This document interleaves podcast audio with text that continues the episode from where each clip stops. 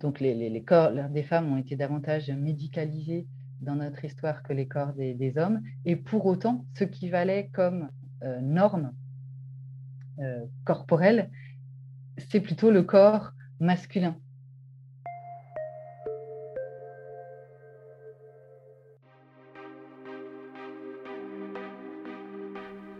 Eustro ou Testo, un podcast de Juliette Auvigneur et Elsa Pecot, proposé par Axel Magazine.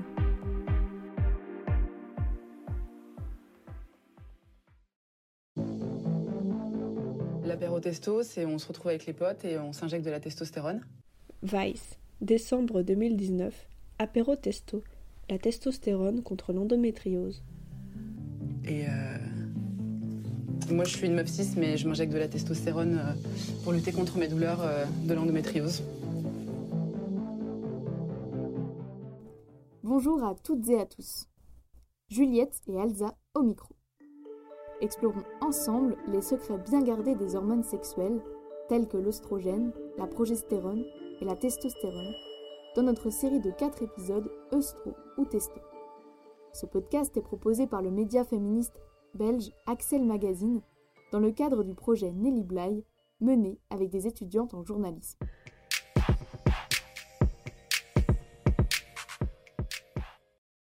L'endométriose, ça vous parle?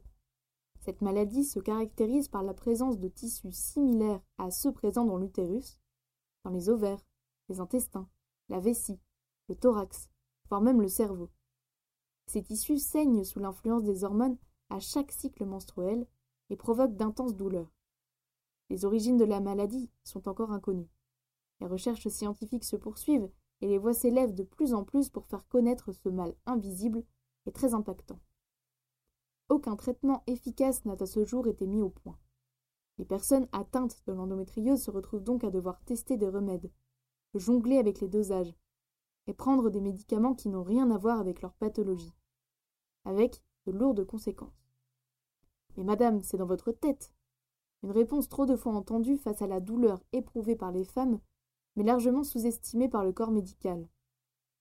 C'est dans ce contexte que certaines personnes ont découvert que la prise de testostérone en microdosage permettrait de soulager les douleurs liées aux menstruations, et donc liées à l'endométriose. Mais cette découverte chamboule un milieu médical où la binarité de genre est bien ancrée. Pourquoi la prise de testostérone par les personnes dites femmes dérange-t-elle autant?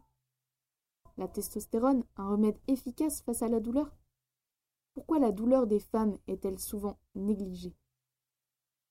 Commençons par un petit point sur la testostérone, qui est une hormone stéroïdienne sécrétée par les gonades, plus communément appelée testicules et ovaires. Qu'est-ce que ça fait de prendre de la testostérone?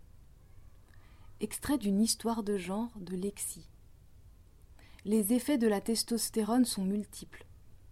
Prise de masse musculaire, développement de la pilosité corporelle et faciale, acné, grains de peau plus épais, éventuellement des cheveux plus clairsemés et plus fins.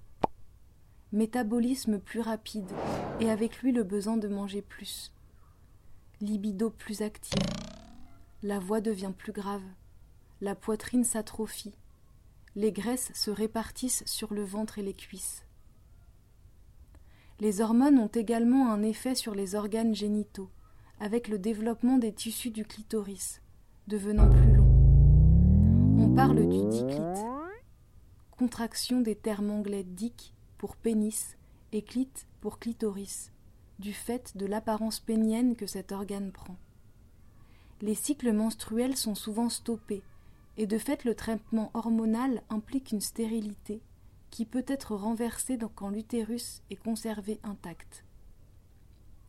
Enfin, la testostérone permet également de faire disparaître des douleurs localisées dos, genoux, etc., et de soulager celles provoquées par l'endométriose. Enfin, je suis personne pour le dire, mais en tout cas, j'ai juste que ce serait intéressant de l'interroger. Juliette Drouard, auteur et militant féministe. D'interroger le fait que, effectivement, euh, socialement, euh, les personnes qui souffrent le plus dans leur corps sont des personnes minorisées, que ce soit en termes de santé mentale ou de santé tout court. Donc, à, ce moment-là, et, là, je ne parle pas uniquement des, questions de clivage de genre-sexe, mais aussi évidemment de race, de classe. Donc, à partir de ce moment-là, est-ce qu'on se dit, ah bah tiens, c'est juste un hasard?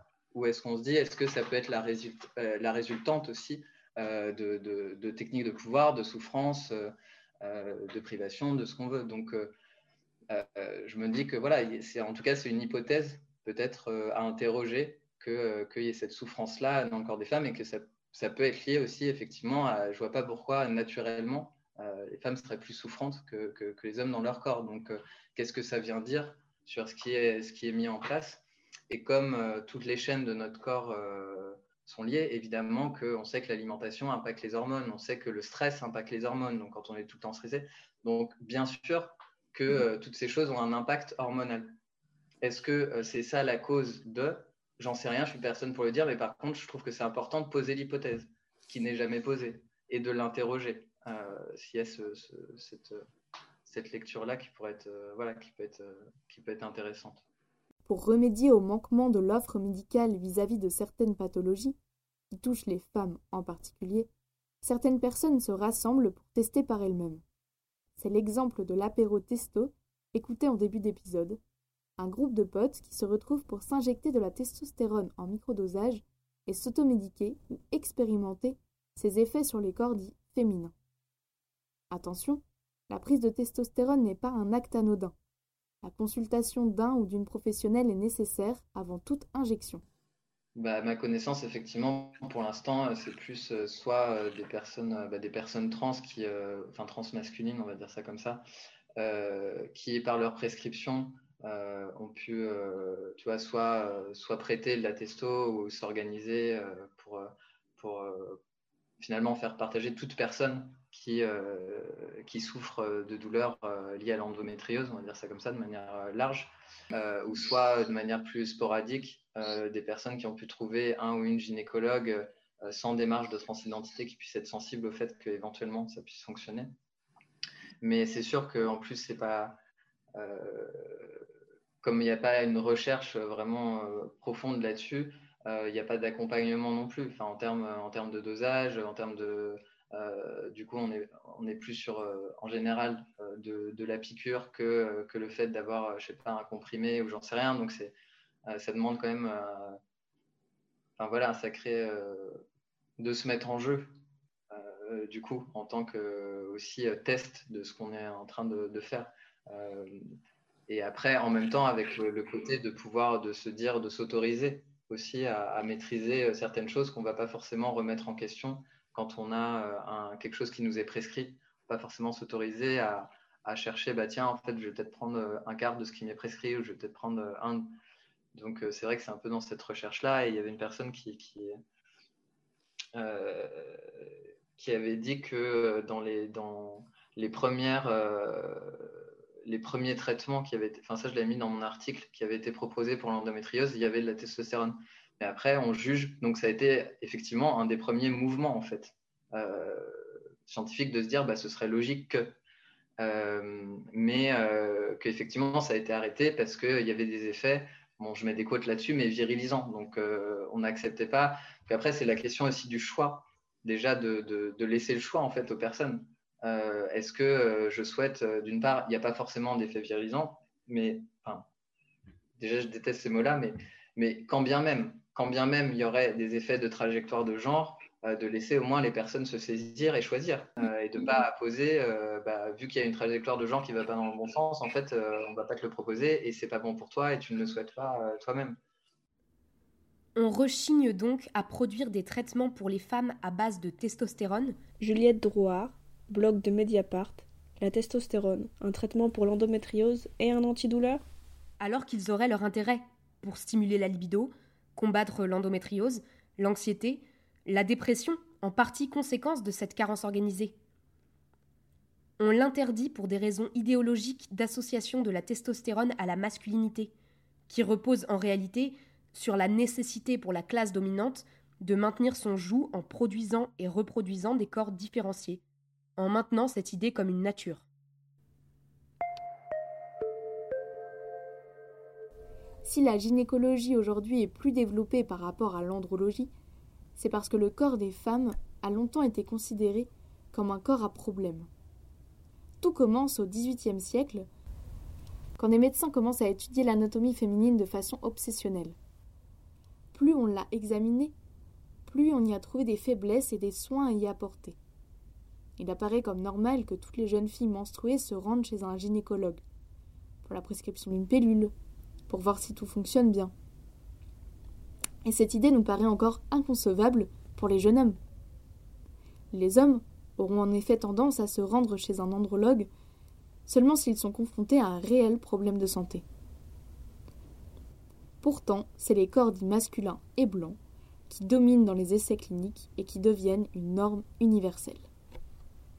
La spécificité en fait de cette soi-disant nature féminine a fait l'objet de très nombreuses euh, recherches, observations, expérimentations, etc. Claire Grino, docteur en philosophie et chercheuse au Fonds national suisse de la recherche scientifique. Donc les, corps des femmes ont été davantage médicalisés dans notre histoire que les corps des, hommes, et pour autant, ce qui valait comme euh, norme euh, corporelle, c'est plutôt le corps masculin.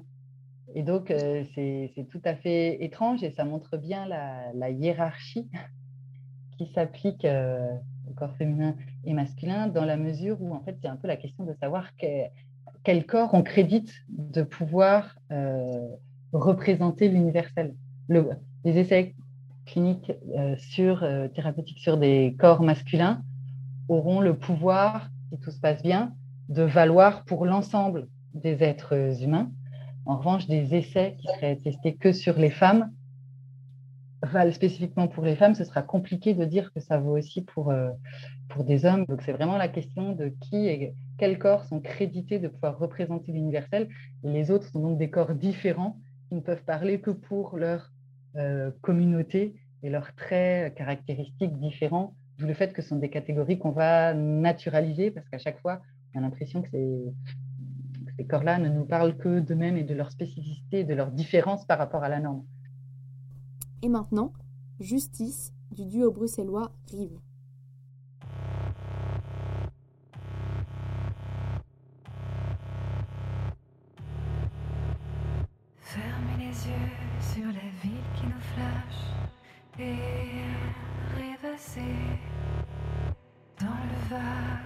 Silhouettes, regarder les nuages transformés. Hmm,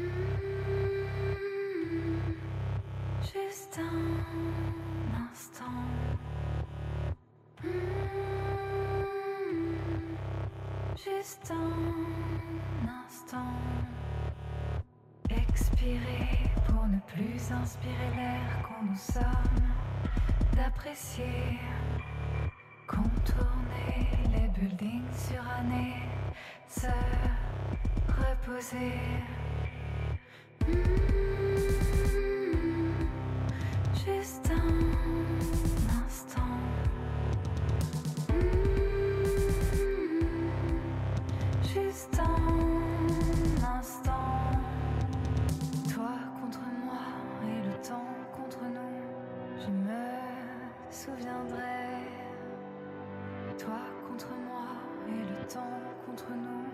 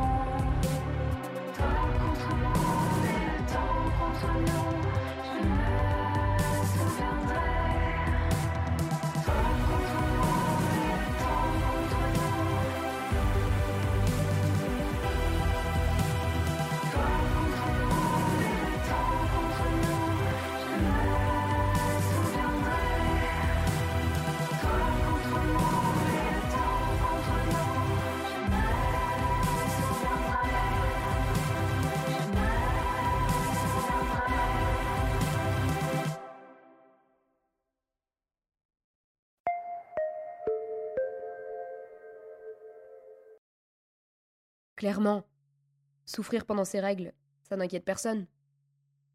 Sauf les premières concernées, évidemment. Extrait de Mauvais traitement, Delphine Bauer et Ariane Puccini, édition du Seuil, 2020. Le tabou des règles s'ajoute à cette mauvaise habitude, celle de ne pas prendre en compte la douleur des femmes. Un paradoxe, car les femmes sont les premières à rapporter des douleurs, à cause de leurs règles, mais aussi à cause de maladies pour lesquelles elles constituent le gros du bataillon. Migraines, fibromyalgie, douleurs chroniques les amènent plus que les hommes à souffrir et à consommer des antidouleurs. En France, en 2015, 71,2% des Français se sont vus délivrer au moins un médicament antalgique dans l'année, et 55,2% d'entre eux étaient des femmes. Trop douillette? Chochotte? Alors que la douleur reste une donnée subjective reposant sur le déclaratif, il est clair que la douleur des femmes est souvent niée. Et cela commence très tôt dans leur existence. Et donc euh, il y a cette idée, ben, même aujourd'hui encore, euh, c'est normal d'avoir mal quand on a ses règles par exemple. Charline Marbet, étudiante en master études de genre après avoir pratiqué la médecine. Mais en fait, euh, ce truc de, de c'est normal, ben, c'est l'autorité médicale qui détermine qu'est-ce que c'est la norme, quoi. Euh, ok, c'est normal d'avoir ceci, c'est pas normal d'avoir cela, c'est normal d'être comme ceci, c'est pas normal d'être comme cela. Et finalement, euh, je pense que il y a deux choses. Il y a d'une part l'autorité médicale qui dit ah voilà ce qui est normal, ce qui est pas normal, mais il y a aussi que nous on intègre ce que l'autorité médicale nous dit ah, si jamais le médecin, la médecine dit que c'est ok, ça veut dire qu'en en fait je dois pas m'en faire et que je dois pas aller regarder plus loin. Donc je pense que même les femmes ou les personnes qui menstruent ont une tendance à banaliser leur douleur. Euh, et aussi, euh, je crois que c'est lié aussi avec le fait que euh, on a dans notre, dans notre société un, comment est-ce que je vais dire ça? Instaurer une espèce de hiérarchie dans le sens où une hiérarchie de qui est rationnel, qui est pas rationnel. Et quand on voit le rationnel est souvent porté vers le masculin, l'objectivité, et le subjectif, l'émotivité, ça va être féminin. Alors, euh, je pense que aussi les personnes qui menstruent, euh, ou les femmes en tout cas, on est très souvent décrédibilisé par rapport au fait qu'on a des, menstruations. Euh, on va dire, ah oh, oui, elle a ses règles, ah, enfin, tu vois. Et en fait, euh, je pense qu'il y a aussi peut-être hein, quelque chose aussi dans, dans, le sens pour aller plus loin avec la banalisation des douleurs même qu'on se met nous-mêmes.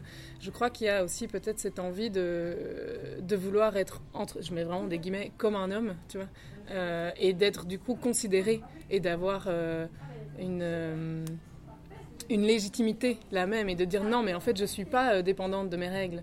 mais non, j'ai pas mal. Mais non, je peux aussi tout faire comme toi, tu vois.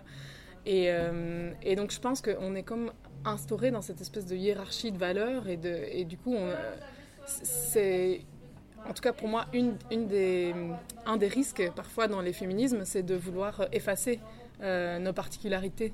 Euh, parce que il y a comme un peu ce, ce, système qui est fait d'une certaine manière et qui nous empêche parfois de dire hey en fait nos corps sont comme ça et, euh, et on a droit à la même légitimité, au même respect, même si on a des douleurs ou pas. Mais donc bref, tout ça pour dire, c'était par rapport au fait que je pense qu'on intègre chacun et chacune aussi euh, ces hiérarchies en fait de valeurs. Il y a un espoir pour les personnes atteintes de l'endométriose. Des scientifiques viennent d'identifier un gène qui serait à l'origine de cette maladie et ils sont en train de chercher un traitement non hormonal qui s'attaquerait directement aux zones inflammées. Cet exemple montre à quel point une médecine genrée, qui ne considère pas le corps dit masculin comme un universel, est importante, afin de prendre en compte les besoins spécifiques des corps dits féminins. Ainsi, mieux soigner les femmes passe par la reconnaissance qu'elles ne sont pas des hommes. D'un autre côté, on assiste aussi à la revendication d'une médecine non genrée. Dans le prochain épisode, nous irons à la rencontre de personnes non binaires qui demandent quant à elles l'accès non genré aux molécules. Les deux sont en contradiction, mais ne sont pas totalement opposés. Nous verrons pourquoi. Merci à Sabine Panet d'Axel Magazine pour son soutien dans la réalisation de ce podcast. Merci à Biche Deville pour la musique du générique et des virgules. Merci à Rive pour la musique Justice. Merci à Baptiste, Aurore et Luna pour leur voix. Et merci à vous, chers auditeurs, pour votre écoute. Plus d'infos sur notre série sur notre site www.axelmag.be.